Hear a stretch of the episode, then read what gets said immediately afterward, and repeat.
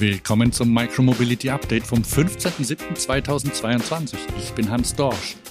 Heute ist mein letzter Tag bei der Eurobike und dies hier ist die letzte Episode für die Woche. Zuerst habe ich Verkehrspolitik aus Deutschland für euch und danach zweimal Automotive Grade Technik im Fahrradbau. Neu und direkt von der Eurobike. Das war heute los in der Welt der Mikromobilität. Wie immer wenn euch dieser Podcast gefällt, dann empfehlt ihn weiter und gebt ihm 5 Sterne bei Apple Podcasts oder Spotify.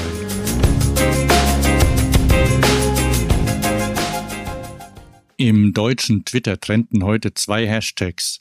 Hashtag 69 Euro Ticket und Hashtag Tempolimit. Und wait, Helmpflicht? Das ignorieren wir heute mal, ja?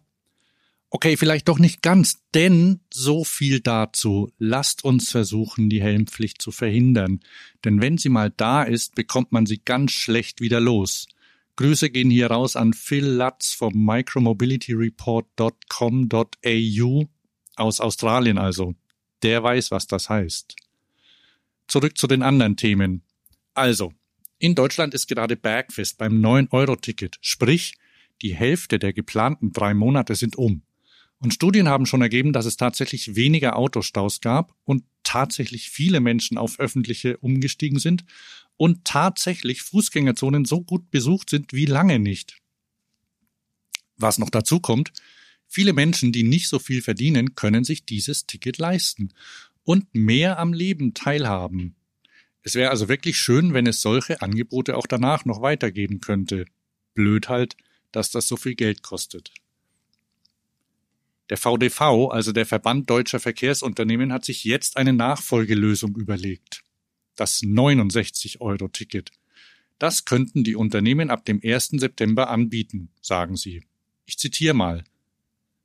Wir schlagen insbesondere für diejenigen, die sich in der Marktforschung als relevante Zielgruppe erwiesen haben, zahlungswillige Autofahrerinnen und Fahrer, ein bundesweit gültiges ÖPNV-Klimaticket für 69 Euro pro Monat als einfache Fahrtberechtigung der zweiten Klasse vor.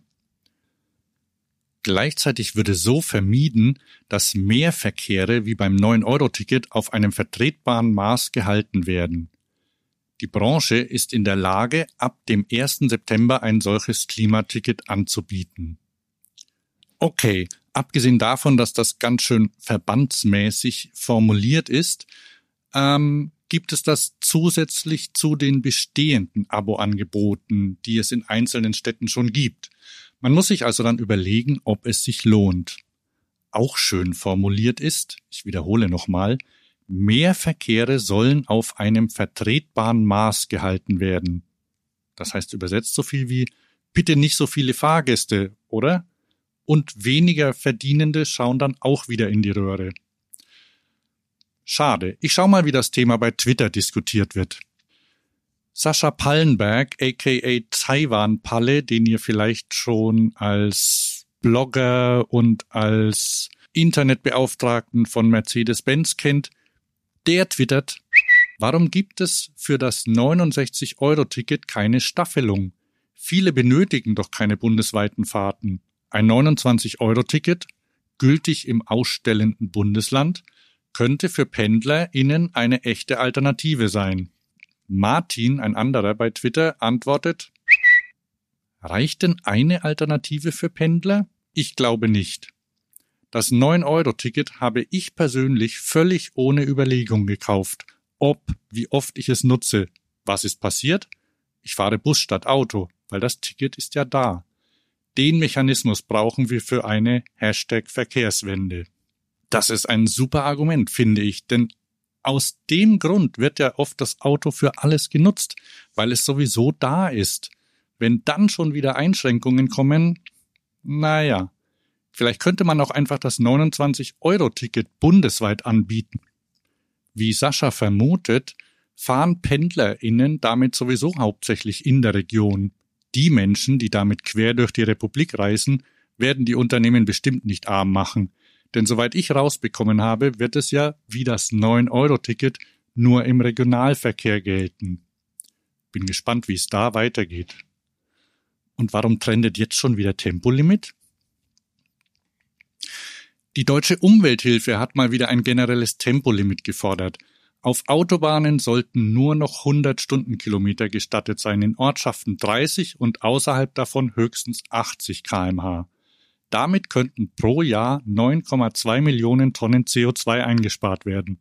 Und natürlich auch Benzin, bis zu 10 Millionen Liter Benzin und Diesel. Jürgen Resch, der Bundesgeschäftsführer der DHO, schlägt vor, das Ganze zu beschränken. Ich zitiere. Damit soll der Koalitionsvertrag, in dem nur ein generelles Tempolimit auf Autobahnen ausgeschlossen wurde, umgangen werden. Nach einem Jahr könne man untersuchen, meint Resch, wie hoch die Zustimmung der Menschen für eine dauerhafte Geschwindigkeitsbeschränkung sei.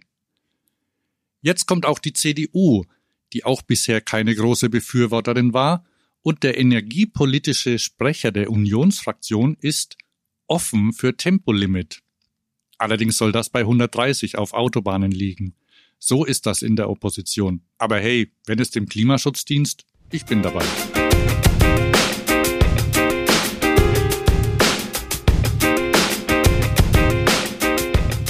So, jetzt wieder zurück zur Technik.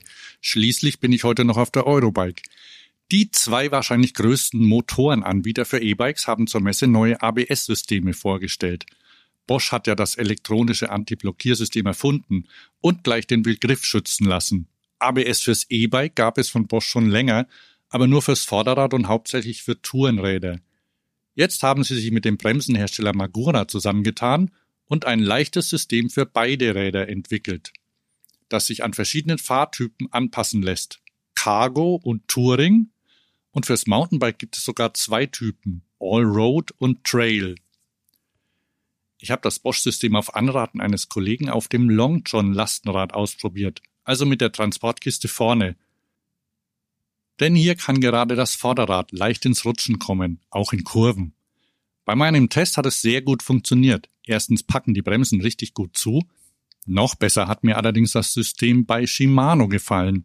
Die bauen selbst schon sehr gute Scheibenbremsen und haben sich als ABS-Experten die italienischen Blue Brake dazu geholt.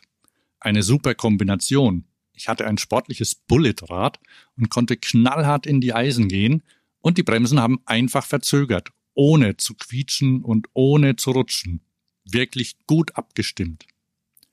Was genau die Systeme kosten, weiß ich nicht, aber es sieht so aus, als kämen sie jetzt mit immer mehr Rädern. Wenn euch also demnächst eine Person, die vielleicht vom Auto aufs Rad umsteigen will, fragt, hat das eigentlich ABS? Dann könnt ihr sagen, ja. Bei Shimano bin ich dann noch ein E-Bike mit automatischer Kettenschaltung gefahren. Das war auch klasse. Ich war ganz überrascht, aber davon berichte ich in der nächsten Sendung. Bis dahin habt ihr wenigstens einen Link zu einem Video in den Show Notes. Shimano positioniert das System da fürs Mountainbike, aber es funktioniert auch super im Stadtverkehr.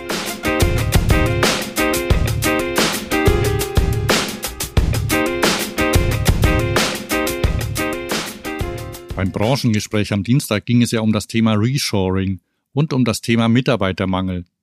Wie man das angehen kann? Mit Automatisierung und mit alternativen Techniken. Fahrradrahmen kommen ja zu einem großen Teil aus Asien und von denen wiederum ist der größte Teil aus Aluminium. Das bedeutet nicht immer unter umweltfreundlichen Produktionsbedingungen hergestellt und mit langen Transportwegen. Heute war ich beim Rahmenhersteller V-Frames, der beide Probleme angepackt hat. Vielleicht ist euch der Marketingmanager Michael Müller ja schon mal bei LinkedIn untergekommen. Er postet dort ziemlich oft. Jetzt also die zwei Problemlösungen. Erstens, die Transportwege werden radikal verkürzt, indem in Deutschland gefertigt wird. Die Produktionsbedingungen werden radikal verändert, indem der Rahmen statt aus Aluminium aus Carbon-Composite-Material im Spritzgussverfahren hergestellt wird. Genau wie viele gängige Plastikartikel vom Putzeimer bis zu Gartenstühlen.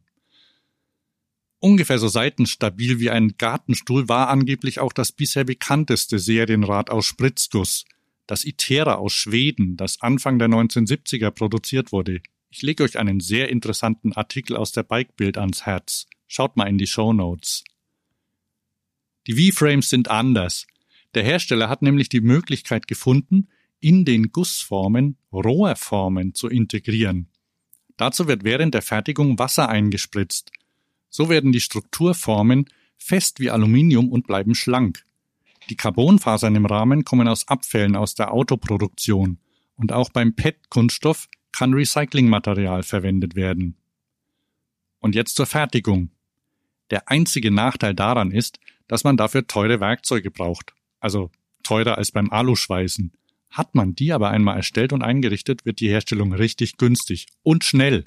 Man kann dann nämlich erstens locker 1000 Rahmen am Tag herstellen und das Ganze auch noch ziemlich kurzfristig.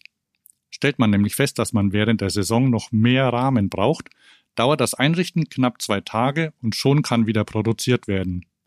Schade, dass es das nicht für Bremsen und Schaltungen gibt. Aber hey, kann ja noch kommen. An einem Cockpit arbeitet der Hersteller schon. Drei Hersteller lassen übrigens schon Rahmen fertigen und verkaufen diese. Advanced E-Bikes, Buddy Electric und das Kinderlaufrad von Affenzahn.